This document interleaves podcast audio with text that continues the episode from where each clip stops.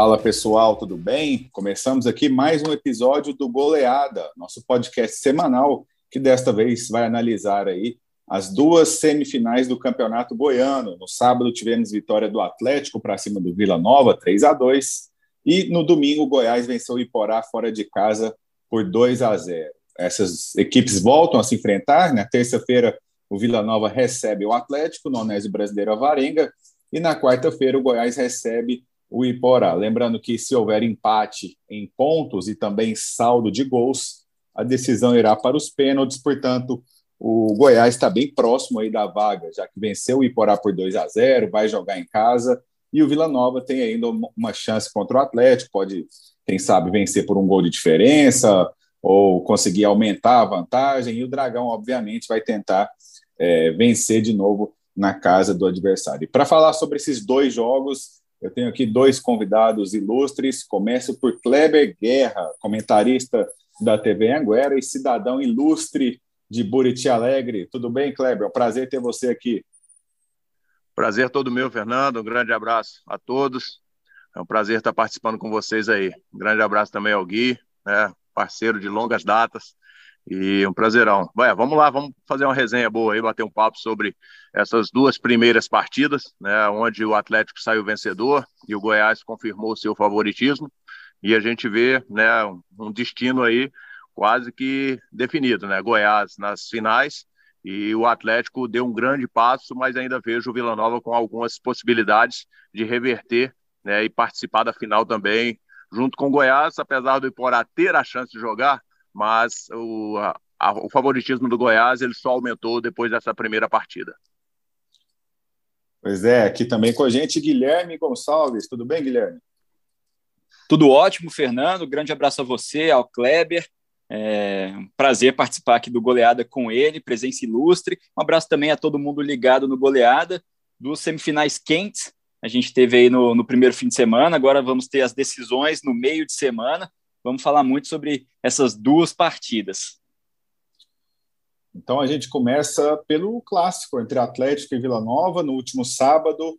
O Atlético fez 3 a 2 e é curioso que depois do jogo o sentimento era de frustração no Atlético e de alívio no Vila Nova. Afinal de contas, o Atlético vencia por 3 a 1, teve muitas chances ao longo do segundo tempo e o Vila Nova marcou um gol olímpico aos 47 do segundo tempo, um gol muito importante.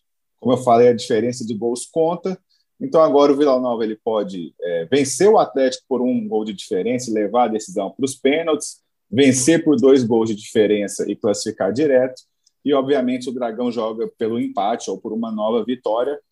Mas eu tive a impressão que é, os ânimos ficaram assim, é, é, até curioso, né, Kleber? Porque o Vila Nova saiu com um sentimento melhor do que o Atlético que perdeu o jogo. O que, que você é, que venceu o jogo, né, o Dragão? O que, que você viu desse primeiro jogo clássico entre Vila e Atlético Macioli?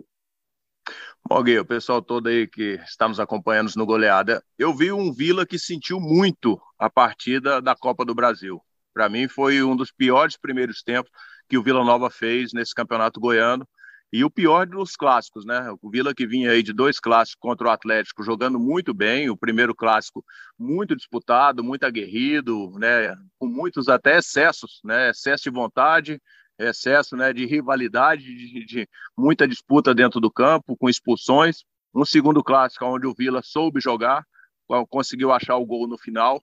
E nessa partida o Vila Nova teve um primeiro tempo praticamente irreconhecível, porque o, o estilo de, do Vila Nova jogar nesse campeonato goiano, principalmente com o Igor, é um estilo de aguardar, né, ser é, atacado para poder reagir. Nessa partida não conseguiu nenhuma coisa nem outra. A defesa estava muito né, desatenta, muitos erros de marcação. Os dois gols, a gente viu que um erro de marcação grotesco, né, desviando a bola, então sempre na frente do goleiro. Isso daí a gente nota que falta um pouco de concentração. E realmente, o gol no final deu um alento aí ao Vila Nova, coisa que por 3 a 1 a gente via vários cabisbaixos já dentro do campo. Mas eu eu coloco isso daí muito né, no que eu iniciei a conversa aqui, que foi o desgaste que aconteceu na partida contra o Guarani, foi muito grande. Eu acho que a dedicação vilanovense para poder superar um adversário qualificado como foi o Guarani é, houve o desgaste e o retorno foi o que aconteceu. Um primeiro tempo muito diferente do que vinha acontecendo. Então, para a segunda partida, eu tenho certeza que o Vila Nova vai se organizar mais, já sabe que o adversário evoluiu muito com relação às duas últimas partidas, então é um Atlético já diferente, que pressionou o Vila Nova desde o início e com a movimentação muito boa, explorando as laterais, as costas dos zagueiros do Vila Nova, aonde que eu ainda vejo que é o ponto frágil do Vila, é justamente as costas dos zagueiros. Eles é, têm uma lentidão para poder fazer essa recomposição e o Atlético conseguiu explorar muito bem, apesar dos, dos dois primeiros gols, né, em lances de sorte, bolas desviadas, tudo, mas não deixa de ter o mérito. E o gol olímpico, né, uma infelicidade do Luan Poli, que preocupou muito mais é, empurrar né, o jogador vilanovense para tirá-lo do lance. Isso daí fez com que ele perdesse o tempo de bola e uma bola que seria até de certa maneira fácil é, dele tocar novamente para escanteio, mais foi muito bem batida pelo Mateuzinho, mas foi muito mais a preocupação dele empurrar o, atacante vilanovense e perder o tempo de bola. E esse gol aí fez com que o Vila Nova continuasse vivo dentro da competição. Eu acho que 1 a 0 para levar para as penalidades é uma possibilidade real, mas eu vi um Atlético bem diferente, sim. O Atlético evoluiu, o Louser já conseguiu colocar algumas situações dentro do campo diferentes do que vinha acontecendo. Então, eu vejo um clássico, mais uma vez, muito disputado. E dentro do Oba, as coisas às vezes passam um pouquinho dos limites. Então, o Atlético vai ter que ser inteligente e não cair na pressão, como aconteceu no primeiro clássico, onde o Donato praticamente tomou conta do jogo, né? Em, em, se impôs, criou ali algumas situações que colocou a equipe atleticana muito nervosa isso demonstrou que o Vila Nova tem condições de fazer. E o Atlético tem que ir precavido com isso, com o resultado na mão, e tentar garantir a sua classificação. Mas avalio. Deu um grande passo ao Atlético, sim. Surpreendeu com a forma que jogou e o Vila Nova surpreendeu negativamente de não produzir o que vinha produzindo. Pois é, o jogo de amanhã promete bastante, Guilherme. É, como é que você viu esse clássico de sábado? Por que, que o Atlético foi tão superior e o que, que você espera desse jogo de terça-feira no Oba? Eu concordo com o Kleber que o Vila sentiu muito a partida da Copa do Brasil, né? O time não veio com a mesma pegada, não veio tão, ligado, tão, tão ligado como, como esteve contra o Guarani, né? E também muitas falhas individuais, né? O que geralmente não acontece. O Renato, um zagueiro muito regular, né? Acabou falhando, fez o gol contra. O Moacir, também, assim, apesar da, da idade, apesar de já não ser aquele Moacir, mas fazia, vem fazendo boas partidas, né? E nesse jogo não foi bem, foi facilmente batido pelo Léo Pereira, é, num, num, dos gols do Atlético. Então, assim, acho que o Vila falhou muito individualmente e o Atlético, querendo ou não, já vem mostrando uma evolução, vem mostrando um crescimento na, nas mãos do Humberto Louser. Acho que aos poucos ele está encontrando o melhor encaixe. Alguns atletas estão começando, começando a render mais, como por exemplo o Marlon Freitas, o, o, esse trio de ataque mais, com mais mobilidade, né? Acho que deu muita dificuldade para o Vila Nova. O Donato e o Renato eles têm facilidade para tirar a bola aérea, para marcar aquele centroavante que fica mais preso na área, né? E não foi o caso, né? O Atlético entrou com jogadores muito muito móveis, Shailon, Wellington Rato de falso 9, digamos assim, Léo Pereira. Então isso aí confundiu a cabeça da defesa do, do Vila Nova e o Atlético se criou muito bem ali no primeiro tempo, né? conseguiu uma vantagem boa, que poderia ser melhor, né, de dois gols. Aí eu acho que praticamente o duelo já estaria definido. Com a vantagem de apenas um gol, tem jogo. Tem jogo, acho que o Vila tem como, como buscar aí essa, essa classificação, joga em casa, vai ter muito apoio da torcida. O presidente Hugo Jorge Bravo é, deu uma entrevista até assim, bastante calorosa, né, exaltada, assim, chamando a torcida para o Obo. Então acho que a torcida vai responder, vai comparecer em peso. E acho que tem jogo sim, está aberta a decisão, apesar de que em clássicos é, é difícil você ver clássicos com muitos gols, né? Esse foi uma exceção, cinco gols. Geralmente clássico é vitória simples para um lado ou para o outro. Então, assim, por essa vantagem de, de poder, por exemplo, empatar, né? Eu acho que o Atlético vai ter uma leve vantagem. Eu, eu consideraria ele favorito a avançar a final, mas está tudo aberto lá no Oba. O Vila tem to totais condições de reverter. Agora, olha só, o, o Atlético ele reagiu aos dois primeiros jogos, especialmente ao segundo contra o Vila Nova, que foi no Cioli, que o Vila venceu por 2 a 0 e que o Atlético ficou lançando muita bola na área, facilitando ali a vida do, do, do Donato, do Renato, enfim. Dessa vez, como o Guilherme comentou, o Atlético entrou em campo com ataque com Shailon, com Léo Pereira, com Elton Rato. Né, isso foi uma mudança anunciada, né, porque a gente sabe que o Atlético ele não fecha seus treinos, enfim, então ele permite né, que, que, que a imprensa vá lá e, veja né, um pouco da estratégia do loser. E agora, hein, Kleber Guerra, você acha que o Igor tem que responder na, na, na forma de escalar a equipe, ou dá para fazer ajuste com os 11 titulares que ele tem? O que, que você acha que o técnico do Vila Nova vai ter que fazer para responder essa estratégia do Dragão que deu certo no Cioli? É um jogo que já inicia diferente né, para o Igor. É, com um jogo que inicia 0 a 0 o Igor não coloca a equipe no ataque. E o jogo iniciando aí 1 a 0 para o Atlético, ele precisando de empatar e virar né, essa partida para poder conseguir a vaga direto, sem ir para as penalidades, eu acho que o Igor tem que mudar. Não tem como ele não ter é, essa opção. Então ele vai ter que definir né, na frente com o Pablo ou com o Rubens. É, eu vejo o Pablo batendo muito na movimentação junto com o Vitor, então ele tem que definir essa situação. Na partida anterior, é, eu já enxerguei muito isso contra o Goianésia. Quando eles ocupavam o mesmo espaço, o ataque geralmente não rendia nada. No momento em que o Vitor conseguia movimentar é, paralelamente ao Pablo, aí sim a, a jogada rendia e eles conseguiam criar alguma situação nova mas por muitas oportunidades, um ocupou o mesmo espaço e acabaram se marcando. Então, não precisava nem do adversário marcar. Um já neutralizava o outro. Então, isso o Igor vai ter que trabalhar bem. Eu não vejo muita possibilidade, da maneira que está jogando, né, fixo pelo lado esquerdo, tanto o Vitor quanto o Pablo, de jogarem juntos. Então, o Igor tem que definir é, justamente essa, esse posicionamento. Ele pode jogar com os dois à frente, é, mas tem que ter né, uma definição. Não podem, em momento algum, ocuparem porque fica fácil de marcar e ainda mais com o Atlético que está encaixadinho já, né? A movimentação do setor defensivo do Atlético já melhorou muito. E até explorar as descidas do, Dudu, como aconteceu no primeiro gol vilanovense, o Atlético está sofrendo um pouco com isso, porque a gente vê Baralha saindo bastante. O Marlon Freitas, para mim, né, como o Gui colocou, fez uma das melhores partidas dele lá no Campeonato Goiano, voltou a ser aquele Marlon Freitas que consegue marcar e sair para jogar. Mas se os dois volantes saírem, Aí o Atlético tem que ter uma situação alternativa de poder marcar. Então o Igor vai ter que explorar é, essas descidas dos laterais atleticanos para poder fazer é, valer né, a, sua, a, sua, a sua rivalidade que existe dentro do Oba é diferente do que aconteceu no Acioli, porque o jogo do Acioli foi um jogo onde o Atlético pressionou o Vila o tempo todo né, no primeiro clássico e no final o Vila conseguiu matar. Então achou dois gols. Então, assim, tem o mérito? Com certeza que tem o mérito, porque não é fácil defender. Defendeu muito e conseguiu sair no contra-ataque e fazer os gols. Mas dentro do Oba, o Vila tenta propor um pouco mais e vai ter que propor mais ainda. Então o Igor vai ter que trabalhar assim essas novas situações. Eu vi um Vila que tem mais dificuldade com peças de reposição. Então, se o banco do, do Atlético é um banco que propõe mais, que dá mais opções para que o Loser possa criar alternativas. Isso aconteceu na Copa do Brasil também, onde o Atlético conseguiu fazer boas substituições e preservou seus atacantes. Isso deu uma movimentação melhor nesse clássico agora contra o Vila Nova.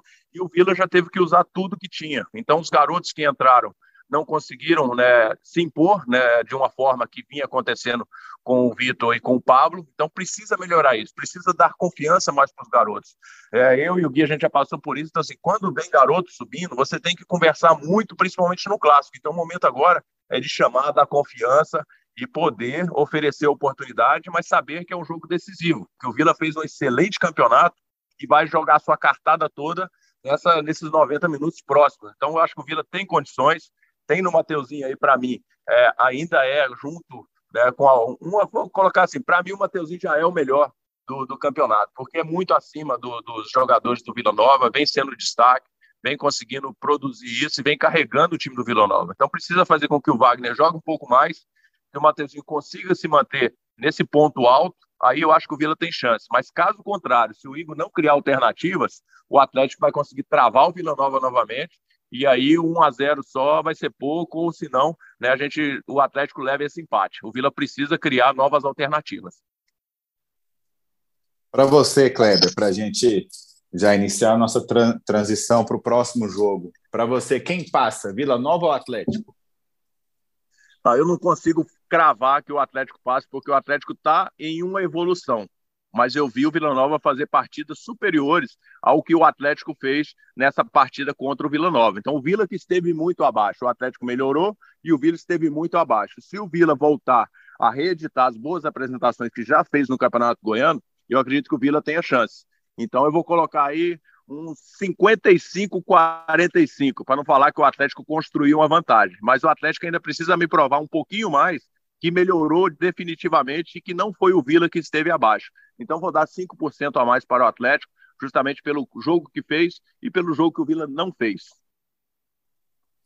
Guilherme, é, para fechar esse assunto do clássico também, é, eu queria saber pra, de você quem passa entre Vila Nova e Atlético e se o Atlético pode, de que forma que o Atlético pode se beneficiar do fato de o Vila precisar do gol, né? Como o Kleber falou. Você acha que o Dragão tem como explorar isso e para você quem passa?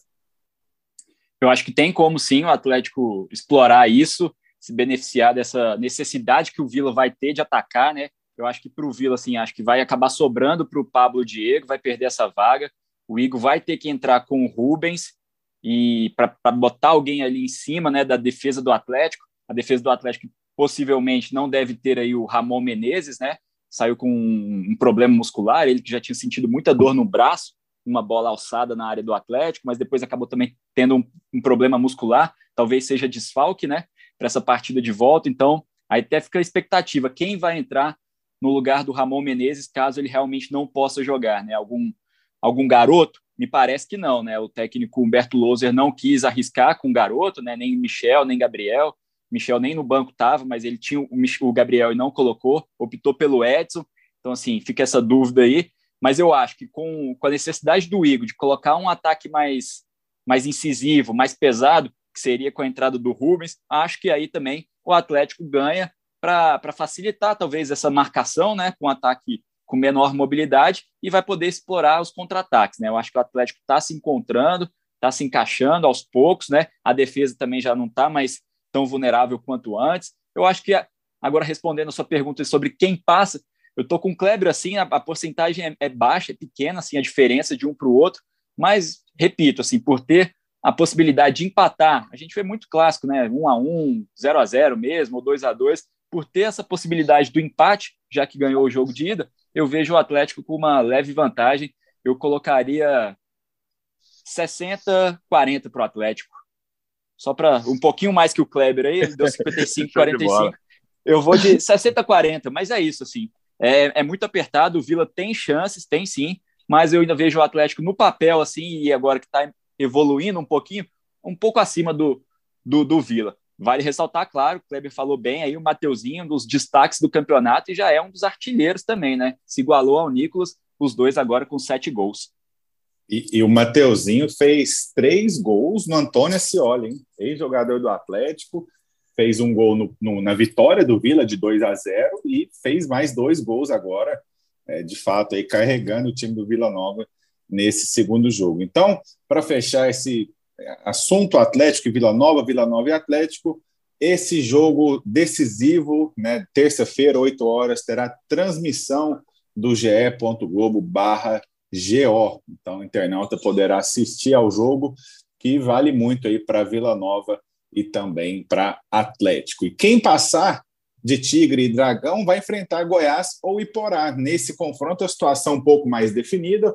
O Goiás venceu por 2 a 0, um bom jogo em Iporá. Assisti ao jogo inteiro ontem, fiz a cobertura também para o GE.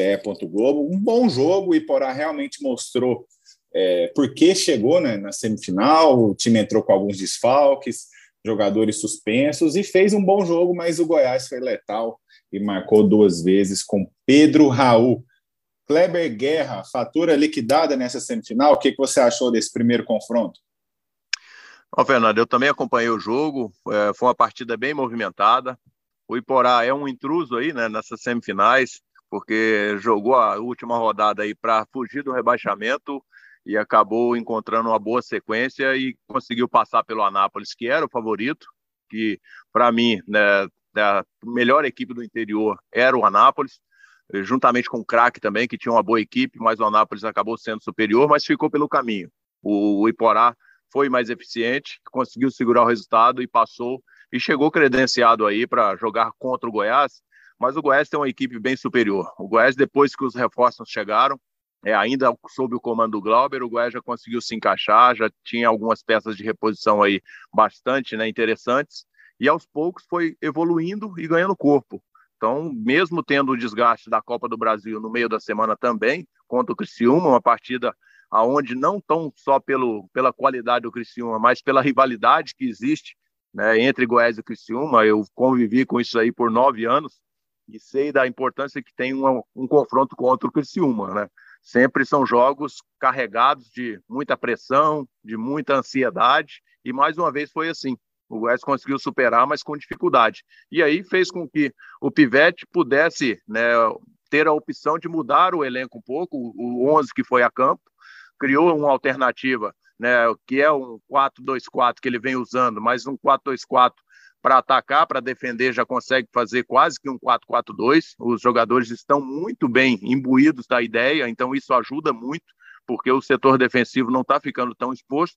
E eu vi um Iporá que tentou jogar contra o Goiás, mesmo com as suas limitações, né, com alguns desfalques, mas um, um Iporá que foi valente, que foi à frente, é, finalizou por duas oportunidades, uma delas o Tadeu fez a defesa, estava impedido, mas muito pouco ali, e o Tadeu foi muito arrojado, fez uma excelente defesa, se sai o gol ali ia complicar, porque ia ser uma pressão muito grande em cima do, dos auxiliares, mas que trabalharam muito bem, então isso daí fez com que o Goiás segurasse, e sofresse essa pressão, mas logo depois, né, de uma infelicidade do Clériston, que é um dos destaques desse campeonato também, fez um excelente campeonato mais uma vez do Clériston, acabou tendo a infelicidade de soltar uma bola, o Goiás chegou rápido com quatro jogadores dentro da área, o Apodi pegou o rebote e logo em seguida o Pedro Raul conseguiu concluir, isso daí deu ao Goiás uma tranquilidade um pouco maior ainda, né? Já não estava com o seu 11, né, titular mesmo, o Pivete conseguiu administrar, conseguiu fazer as mudanças depois e o Goiás controlou o jogo e achou mais um gol no final através do Pedro Raul novamente. Então eu vejo o Goiás com amplo favoritismo. Eu já dizia isso antes, que o Goiás né, não ia colocar 100% de chance antes dessa partida, mas que colocaria o Goiás com 99% de chance pelo elenco que tem, pelo campeonato que vem fazendo, pela franca ascensão que vem conseguindo de produtividade e pelo Iporá ter chegado, mas aí, como já tem um elenco reduzido e um desgaste muito grande, já chega né, muito combatido o Iporá, né, por, pelas suas próprias forças mesmo, não tem a reposição necessária e os jogadores já chegam com muito desgaste. A gente via jogador ontem já dando câimbra, sentindo, indo na raça mesmo, por isso que o Iporá foi muito valente e conseguiu aí, né, fazer essa chegada à sua melhor campanha, né, em toda a sua história. Então o Iporá já conseguiu chegar e chegar bem mas não vejo como o Iporá ter forças para reverter esse resultado dentro da Serrinha. Muitos vão falar, ah, o Iporá já venceu dentro da Serrinha, mas venceu um Goiás que era muito inferior a esse Goiás desse ano. O Goiás do ano passado era um Goiás irreconhecível e o Iporá era uma equipe melhor do que essa desse ano. Então não tem como a gente fazer esse comparativo histórico. E eu não gosto muito de ficar né, se, colocando um pano quente em cima. O Goiás é superior, tem que fazer por onde merecer, e o Iporá já foi muito brioso de conseguir chegar nessas semifinais e pode sim jogar bem, mas não tem time para poder superar o Goiás dentro da Serrinha e reverter esse placar, mesmo que o Goiás aí não coloque o seu 11 principal, mas o Goiás tem amplas condições de manter o seu favoritismo e conseguir repetir o placar ou até aumentar e chegar às finais credenciado, porque o Goiás chega no melhor momento, como a gente analisou anteriormente, Vila Nova sentiu a sequência de jogos, o Atlético vem melhorando mas o Goiás vem numa ascendência muito maior, então se credencia como favorito ao título nesse momento. Goiás e Porá, que se enfrentam quarta-feira às sete e meia da noite na Serrinha. É, como o Kleber falou aí, a questão do Iporá, né, de, de, que já venceu, o Iporá teria que devolver a diferença de dois gols e vencer nos pênaltis, ou então vencer por três gols de diferença e se classificar direto. Por Iporá valia muito, porque é a única forma de o time classificar para a Copa do Brasil do ano que vem. O Iporá sendo eliminado, ele vai ser o quarto colocado, e aí os três da capital vão ficar com as três vagas aí pelo Campeonato Goiano. Sempre que um desses times não vai muito bem, como o Goiás, por exemplo, ano passado, ele acaba entrando na, na Copa do Brasil pelo ranking, e não é o caso, obviamente, do Iporá, que está de parabéns, que vai jogar a Série D desse ano já, 2022, e também do ano que vem. É, Guilherme, o que, que, você achou do jogo? E esse esquema 4-2-4 vai, vai poder ser mantido é, caso o Goiás confirme aí sua, sua classificação e, e passe para a final? O Goiás está muito bem servido de centroavante, né? Então o técnico Bruno Pivetti está fazendo de tudo para utilizar os dois, né? Nicolas e Pedro Raul. Acho que contra o Iporá é, é, dá para usar. Tanto foi, foi, assim agora nesse jogo de ida. Acho que se, se o treinador quiser, dá para usar também no jogo da volta. Se chegar na final, acho que já é preciso uma análise mais profunda, né? Assim como foi contra o Criciúma. Contra o Criciúma, um jogo mais difícil, os dois não começaram juntos.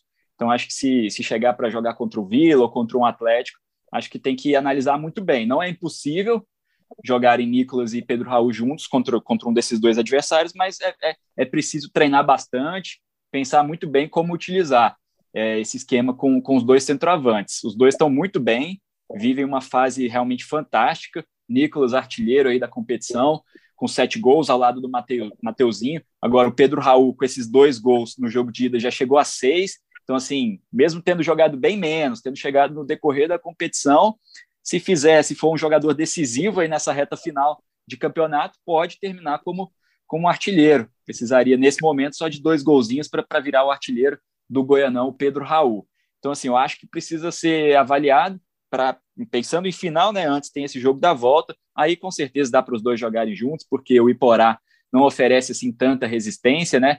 É uma equipe que tem seu valor, tem sua sua qualidade, muito valente, como destacou o Kleber, mas também eu, eu já considero a fatura liquidada. O Goiás, assim como fez, quando fez 3 a 0 no craque no jogo de ida, agora fez 2 a 0 contra o Iporá. Não vejo o Lobo Guará em condições de, de reverter essa situação na Serrinha. Precisaria de dois ou três gols, dois para levar para os pênaltis, três para passar direto. Eu vejo com muita dificuldade. O Goiás está muito encaixadinho, reforços chegando, o Danilo Barcelos entrando muito bem nessa equipe. Acho que já foi titular ontem e vai continuar sendo aí. É, vai chegar para tomar a posição mesmo. O Ian Souto ainda acho que é um, um reforço um pouco mais modesto, né? Acho que na defesa precisa ainda de um jogador para ser o grande parceiro de dupla de zaga com o Reinaldo. Acho que o Caetano ainda não é esse jogador pensando em Série A, mas para o momento é o que o Goiás tem e está muito bem. Eu considero, assim como o Kleber, o grande favorito a faturar esse título do Goianão. Ô, Kleber, é, sobre o esquema com dois centroavantes, é, qual que é a saída que o Pivete vai, vai ter que tomar? Porque um é o artilheiro, o outro, para mim, é melhor, é melhor ainda, que é o Pedro Raul. Você acha que, que é viável manter, mesmo em jogos maiores, ou ele vai ter que escolher um dos dois? Ah, eu acho que para campeonato brasileiro ele vai acabar tendo que escolher um dos dois. É muito complicado você manter né? Mesmo com o Nicolas, que para mim não é, não joga só de centroavante, o Nicolas é muito esforçado, é um jogador que se dedica aí 101%, né, como dizem aí no meio do futebol, e não fica só no 100 não. Você vê que o tempo todo ele está brigando, ele volta, ele recompõe, e é isso que faz com que ele possa dar certo é, nesse momento. Mas é um jogador que está conseguindo ficar mais tempo dentro da área. Por não ter adversários que exijam tanto do Goiás, o Nicolas está conseguindo ficar um pouco mais e abrir mão desse retorno, que às vezes o Nicolas retorna lá na, na lateral para poder fazer é, essa ajuda na marcação. Mas para ter um adversário um pouco mais qualificado, né, a passagem de Copa do Brasil, melhorando de fase, né, fase a fase, e já pensando em Campeonato Brasileiro de Série A, é muito difícil de ter. Aí eu vejo mais como uma boa opção é, para que o Pivete possa, em cada adversário, ele escolher o seu trio né, de frente porque eu não vejo o Apodi só como atacante também. É uma opção, mas não dá para você cravar né, que você tem aí é, um atacante também. Ele retorna e o, e o Nicolas também retorna, mas para Campeonato Brasileiro você vai ter que compor um meio-campo um pouco mais qualificado, principalmente se você continuar jogando com o Elvis, se ele, ele mantiver o Elvis no meio-campo, isso daí dificulta mais ainda para que ele possa ter os dois atacantes, porque o Elvis não tem a mesma velocidade, então ele precisa de um meia que possa ter uma mobilidade maior que a do Elvis para explorar o Elvis e no seu retorno conseguir encaixar melhor a marcação. Então, o adversário qualificado vai fazer com que o Bruno Pivetti tenha que criar alternativas e fazer uma composição de meio-campo um pouco mais forte. A gente viu que o Iporá, por duas oportunidades, conseguiu entrar justamente pelo meio-campo, aonde que faltava cobertura, porque já tem o Felipe Bastos, que é um jogador de bastante qualidade, bola parada boa, mas o retorno na marcação já é um pouco mais lento. Então, tudo isso daí tem que ser avaliado no momento que o Goiás for mais exigido. passando para as finais, pegando o Vila Nova, um Atlético, isso daí já vai exigir um pouco mais. Não teve um, nenhum clássico ainda que o Goiás enfrentasse né, esses adversários diretos. Então vai exigir mais, porque já entra rivalidade, já entra confrontos né, históricos e entra também o peso de ser uma final de campeonato. Aí já vai ter que ter uma montagem diferenciada. As montagens que o Bruno Pivetti fez até agora foi por enfrentar adversários inferiores ao Goiás e tanto no primeiro tempo quanto no segundo. Então ele faz a opção, como foi nesse jogo do Iporá. Ele entrou com 11 diferentes e já alternou para no segundo tempo mudar o sistema ofensivo e o encaixe não precisou acontecer quase no meio-campo.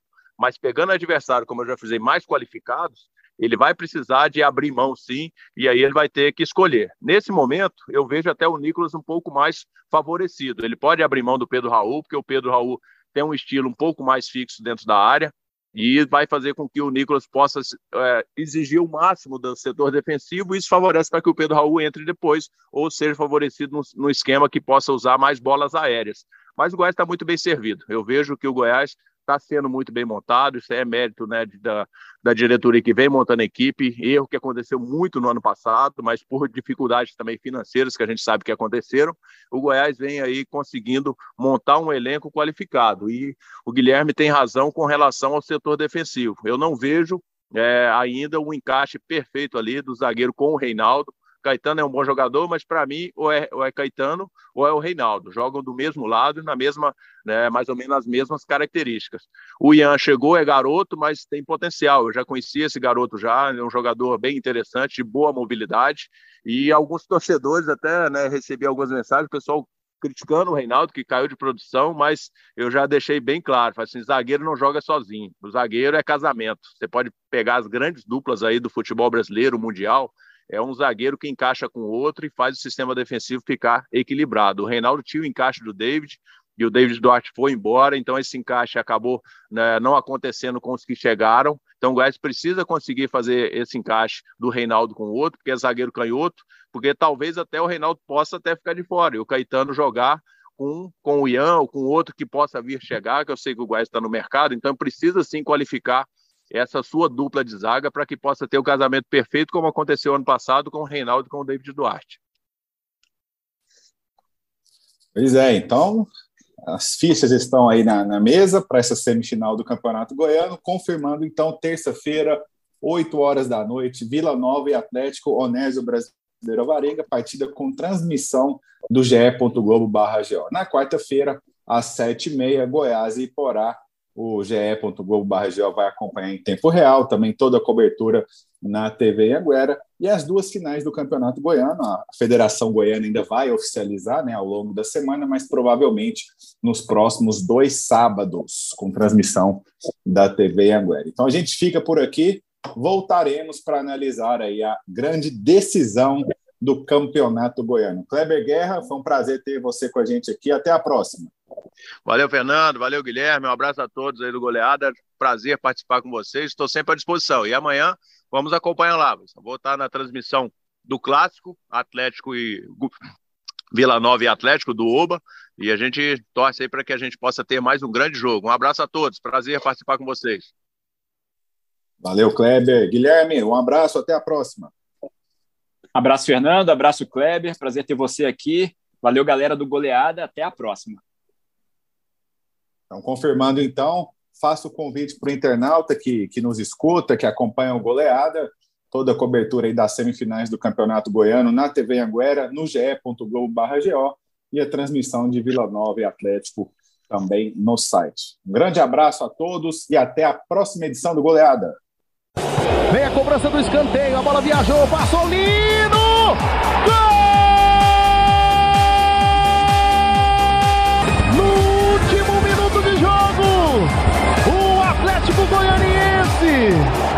Marcando o gol do título. Olha o Marquinhos, jogou para a área, olha o Fernandão de bicicleta. Gol!